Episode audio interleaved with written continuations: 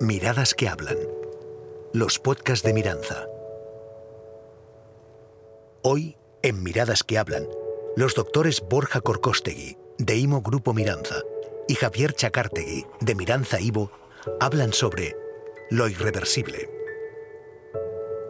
Hola, buenos días, Javier. ¿Cómo estás ¿Cómo por estamos? ahí? ¿Cómo estamos, Borja? Bien, bien por aquí.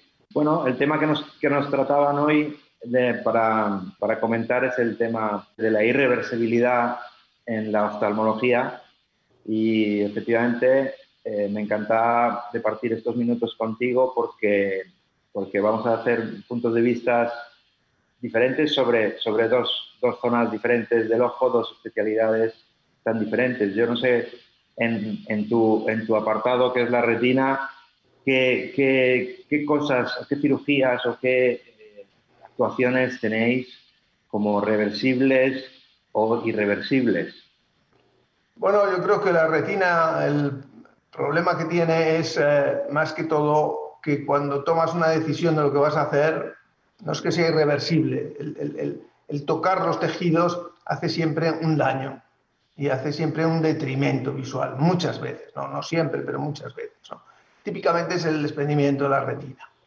Cuando uno toma la decisión de hacer una cirugía de desprendimiento de retina, tiene que buscar que se cure la primera operación.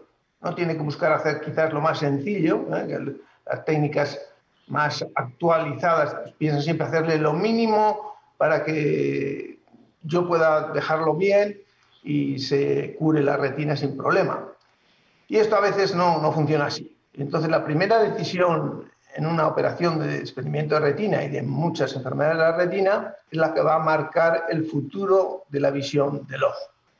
Porque la segunda operación ya no va a ser nunca la primera, obviamente, pero además va a dejar un daño y un detrimento visual para toda la vida y mucho más complejo solventar las cosas con segundas operaciones con primeras. Esto ocurre en general en todas las del ojo, pero especialmente dañino para la visión en, en retina. Lo de la retina siempre me, me gustó el, el ejemplo que, que- mm, pusieron un día un, un, un fisiólogo que me explicó para que la gente lo pueda entender que la retina es como si fuera un paraguas introducido en el ojo y que lo que hace es como esa, esa especie de paraguas tipo antena, captar todas las imágenes y enviarlas a través del nervio óptico hacia el cerebro, que es realmente el que ve. Entonces, claro, si, si es como un paraguas y realmente es tejido neuronal, tejido nervioso, tejido del cerebro, que, que en la evolución del ser humano pues, salió hacia afuera para poder captar y ver las imágenes del exterior, vosotros estáis jugando con un tejido nervioso al final, como un, con un trocito de, cerebro, digámoslo de alguna manera. ¿Te parece correcto todas estas eh, puntualizaciones? Sí, sí, yo pienso que sí, y sería un paraguas que tuviera en la punta muy larga, porque sería lo que conecta con el, con el cerebro, ¿no? Efectivamente, o sea, capta toda la imagen en la parte interna, digamos, del paraguas y por la puntita esa que tienen los paraguas, ¿eh? como especie de antenita, pero muy larga, muy larga, llevaría hasta el cerebro, porque la neurona, eh, las neuronas que tiene la retina son capaces de alcanzar la mitad del cerebro y en el cuerpo geniculado, o sea que son muchos centímetros los que una sola neurona lleva la información hasta el cuerpo geniculado, desde la retina, o sea que es un tejido muy especial, nervioso, tejido nervioso, eh, y, y que, y que, por supuesto hace una conexión allí para, para llevarla ya después a la, a la región occipital, o sea, la más lejana donde está el ojo. O sea, tiene un trayecto muy importante las vías visuales, ¿no? Eso Claro. es interesante. En nuestra parte, por lo que a mí me corresponde, que es una parte más mecánica, la parte de delante del ojo, la parte de, de la córnea, eh, lo que nosotros llamamos segmento anterior, que para que la gente lo entienda es pues, lo, que forma, digamos, es como el objetivo, el objetivo de, de- de una cámara fotográfica. Lo vuestro sería la película fotográfica de antaño, de las cámaras eh, clásicas, pero lo nuestro es como mucho más mecánico. Y entonces, en lo nuestro sí que realmente tenemos muchas cirugías o algunas cirugías que son reversibles o prácticamente reversibles del todo y otras que no lo son. Entonces, eh, bueno, eso es una suerte para nosotros, pero realmente eh, marca una diferencia con la retina. Sí, pero el, sistema óptico del ojo también es complejo, no es tan fácil y es muy importante la primera decisión también para no hacer daño. Y no olvidemos que yo creo que a mí me parece que hay una banalización de la cirugía, cataratas no es nada, eh, esto, esto no se preocupe, que son cinco minutos, o sea, unas frases que realmente dan un poco de miedo. A mí me, asombra cuando los propios oftalmólogos dicen a veces este tipo de frases comerciales. ¿no? ¿Cuál es la, tu impresión? Porque luego son, operaciones que pueden dar muchos problemas al ojo. Sí, qué duda cabe, qué duda cabe. Eh, el, mecanismo que tiene el ojo em, para, el enfoque, para, poder ver de lejos, de cerca, para, poder mm, transmitir las, las, imágenes con nitidez hacia la retina, es, efectivamente es muy complejo y, está muy bien diseñado. Entonces, efectivamente, cada vez que nos metemos ahí dentro a, hacer cualquier tipo de actuación, eh, tiene, su, tiene su, su gran intríngulis, no su pequeño intríngulis, su gran intríngulis. Yo creo, Javier, que la experiencia siempre es un importante eh, ayuda para el cirujano, el conocer, el haber experimentado los casos y haberlos vivido también, pero y conocer y estudiarlos para evitar problemas, porque puede haber desde mínimos problemas después de una operación de cataratas hasta problemas extraordinarios, ¿eh? como infecciones o otro tipo de alteraciones. Por tanto, yo creo que es muy importante la selección del cirujano siempre. Yo quería preguntarte también, eh, en cirugía refractiva, que es una cirugía muy, muy banalizada en, general, ¿no? quitarse las gafas y tal, pues nosotros vemos problemas o insatisfacciones en los enfermos. ¿no? Yo pienso que hay también la selección de la técnica es un punto importantísimo, porque parece que todo el mundo con cirugías refractivas esté bien y esté contento y no tenga ningún problema. Y yo tengo la sensación de que esto no es tan real y que, que hay que elegir muy bien el paciente, su ojo y el caso para satisfacerle con una buena refracción. Efectivamente, tienes toda la razón. Es decir, claro, la cirugía refractiva, mm, bueno, es la cirugía que, que, intentamos usar para, para, eliminar las gafas, la necesidad de usar las gafas a los, a los pacientes, pero esa cirugía eh, efectivamente se, se hace sobre unos ojos de un paciente concreto. Cada paciente es diferente, sus, ya no solo por las dioptrías o por la, el grosor de córnea o por las características físicas de su ojo, sino porque los requisitos que el paciente pretende obtener a veces son, son diferentes, ¿no? Yo, pues bueno, recuerdo gente muy exigente como, pues qué sé yo, cazadores o gente que tiraba al plato y él me decía que tardaba 0,2 segundos en disparar a un, a un, plato y al final quedó contento porque no sé si bajó al 0,18 después de estar operado.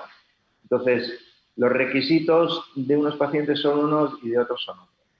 Nosotros la cirugía refractiva, obviamente la, eh, ya lo sabes de sobra, pero para los pacientes que nos puedan escuchar, pues eh, la dividimos en, dos bloques, fundamentalmente la que se hace dentro del ojo y la que se hace en la córnea. La de la córnea es la más conocida por, por, la población y, esa, esa, cirugía corneal también, como tú muy bien has dicho, tiene que estar bien escogida, bien seleccionado el paciente, no tiene que haber ningún impedimento de ningún tipo en la, córnea ni en el ojo y de ese modo pues bien realizada, la, probabilidad, gracias a Dios, de tener un problema es muy, muy pequeña. Siempre puede existir, pero es muy pequeña la probabilidad. Y, y en lo que respecta a las cirugías de, dentro del ojo, esas son, mm, bueno, hay una que es, que la definiría como la, la, la más reversible de las que tenemos, que es la cirugía de la, de la, lente intraocular que se coloca dentro del ojo sin tocar el cristalino para nada, que eh, actualmente la que más colocamos es, es, una que es una, se llama Visian ICL. Y esta cirugía, pues, eh, vuelve a ser cirugías, todas las cirugías nuestras de refractiva son, son cortas en el tiempo, pero es una cirugía que básicamente es, si no al 100%, porque el 100% no existe casi nunca en medicina, sí al 98% reversible.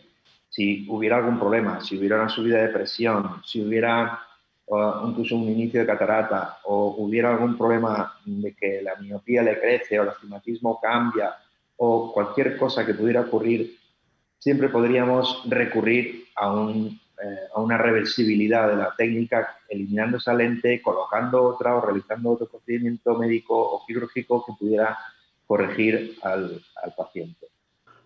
La nueva tecnología ayuda mucho, ayuda mucho. Sin duda ninguna, diagnosticamos hoy en día córneas que, hace años no nos pasaban por alto como córneas débiles, eh, aseguramos mucho más el, digamos, la exactitud de los resultados ópticos en las cirugías intraoculares, o sea, los resultados de los cálculos de las lentes estas que se colocan encima del cristalino sin tocar el cristalino son espectaculares, o sea, prácticamente no hay error refractivo nunca. Eh, es, todo, toda la tecnología ha, conseguido que en los últimos años estemos en gracias a Dios para mis coronarias también, en un nivel de, satisfacción de, de, los pacientes muy, muy elevado. Pero no es todo tecnología, es el conocimiento lo que ayuda mucho también. No es todo tecnología, es, es básicamente, eh, o sea, digamos, entender el paciente lo que quiere, eh, realizar un buen examen completo, completísimo, con toda esta nueva tecnología y, y con ello decidir una técnica con una lente intraocular determinada que vaya a darle satisfacción al paciente eh, en lo que él quiere obtener. Entonces, porque bueno, claro, la, perfección absoluta de, todo no existe todavía hoy en día. Probablemente la perfección en cuanto al cristalino sea el poder recuperar ese poder de enfoque que tiene fisiológico de alguna manera pero eso sabemos que llevamos muchísimos años estudiándolo y todavía es ciencia ficción. Es como lo de vuestra, vuestra retina eh, artificial, que también eh, lleváis años en ello y no sé cómo lo tenéis últimamente. Bien, la retina artificial eh, es, uno de los sistemas electrónicos para ver, ¿no? Eso es lo, que, lo que se quiere hacer, ¿no? Y lo que se ha intentado hacer pero es muy complejo, las conexiones nerviosas son muy difíciles y la visión que se alcanza hasta ahora eh, es muy baja. Se sigue estudiando eso por la parte, digamos, de eh, la tecnología, ¿no? y se va aplicando estos microchips sobre la, retina, que estimula. Pienso que, que con los años eh, eso puede mejorar, pero tengo mucho más fe en la terapia génica para corregir los defectos genéticos de la retina o en la terapia celular también, ¿eh? que es eh, reproducir retina para que las células de la propia retina puedan volver a, funcionar y puedan volver a, a, dar información. ¿no? Y, la retina eh, es un tejido que cuando se daña especialmente dos partes, una el nervio óptico, que es la vía que lleva la información al cerebro, es, es realmente el daño más importante porque ahí sí que tenemos poco que jugar, porque no podemos llevar las, las, imágenes de ninguna manera, entonces habría que buscar eh, que, que, realmente hagamos que lleguen las imágenes directamente a la región occipital, en la parte posterior de la cabeza, allí es donde se reciben y se procesan las sensaciones visuales, o eh, también cuando la mácula está extremadamente dañada. Esas son las dos situaciones peores que tenemos en la retina hoy en día y que, digamos, son insalvables desde el punto de vista clínico y investigacional. si no tenemos retina, poco podemos hacer. Por eso yo pienso que la cirugía celular, volviendo a hacer retinas artificiales a través de células del propio individuo, pues son probablemente uno de los caminos que tenemos que investigar más en los próximos años. Todo esto es muy fácil decir, se tarda 15 segundos, pero luego para hacer un estudio de esto se tarda 50 años igual, o 40, para, para llegar a algún punto, o, más, o no se llega nunca, ¿no? O sea, que esto es muy fácil ponerlo escrito, incluso en diario, pero la realidad luego es mucho más, más dura, ¿no? Y más difícil progresar ahí. Claro. Eso, bueno, ahí tenemos, eh, quizás algún día en, córnea también ya están bastante adelantados los estudios de, de introducir células mmm, para que regeneren la capa de dentro de la córnea, el endotelio.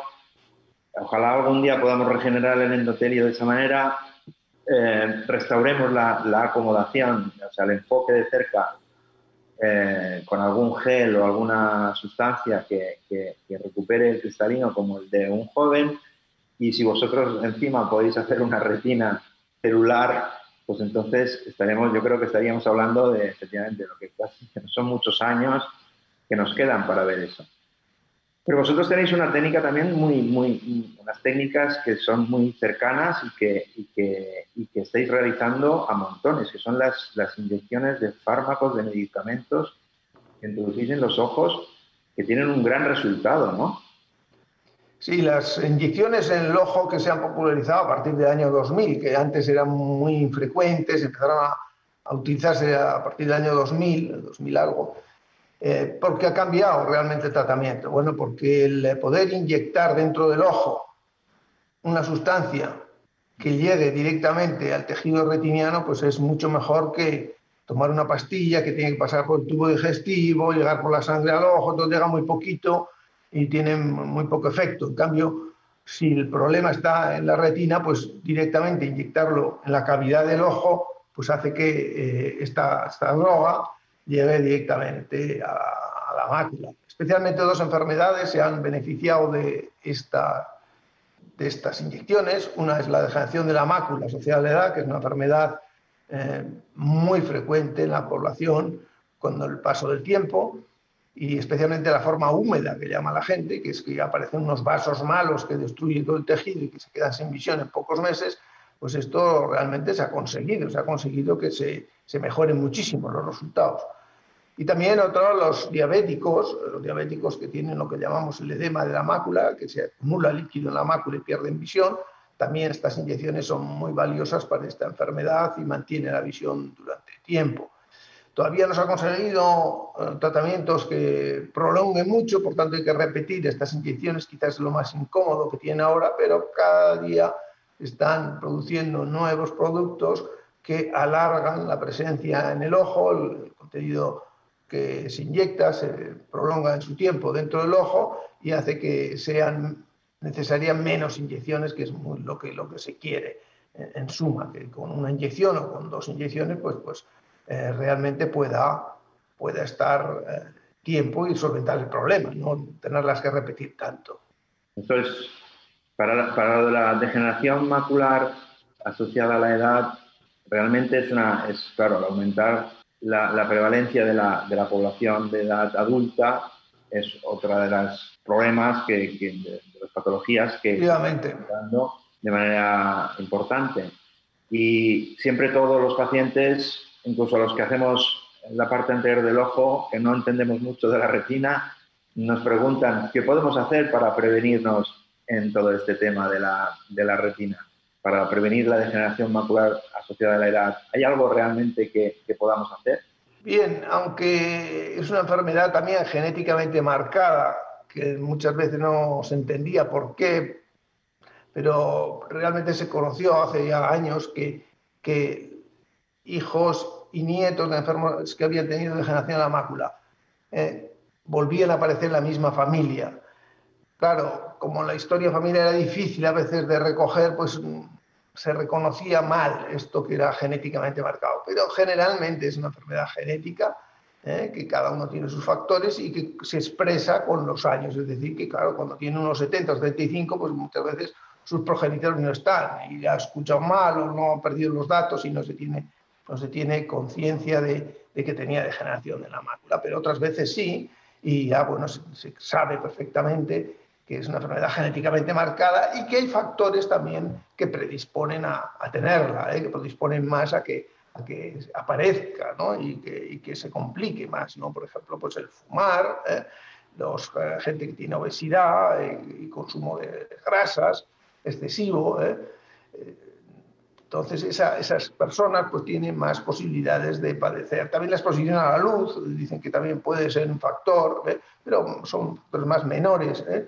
Y lo más importante es la genética y algunos factores como, el fumador y comedor y bebedor, pues, pues son gente que tiene más posibilidades de, de tener este tipo de enfermedades. Porque en el fondo son vasos y cuando se dañan los vasos, pues aparecen estas degeneraciones más. Sí, sí, eh, curiosamente también ocurre lo mismo. En la parte anterior del ojo también hay el factor genético y los factores eh, como el fumar o, la exposición solar que has, nombrado también alteran la parte de delante del ojo y, al final son factores que, estropean y que, envejecen al, ojo quizás a veces prematuramente. Eh, bueno, yo por mi parte realmente estoy, estoy encantado de haber podido departir contigo estos minutos y, desde dos puntos de vista tan diferentes como son la retina y la parte, la parte de delante del ojo.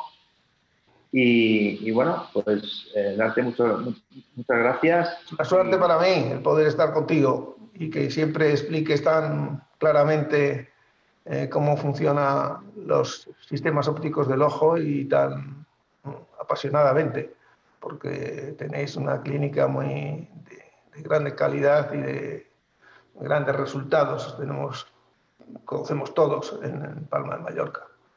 Muy bien, vosotros también ahí en Barcelona sois un referente ya no nacional, sino internacional. Muchas gracias por, por, por vuestro tiempo. Y... Gracias a ti y ha sido un placer. Nos veremos, a ver si en Palma podemos vernos. Efectivamente, nos veremos en breve.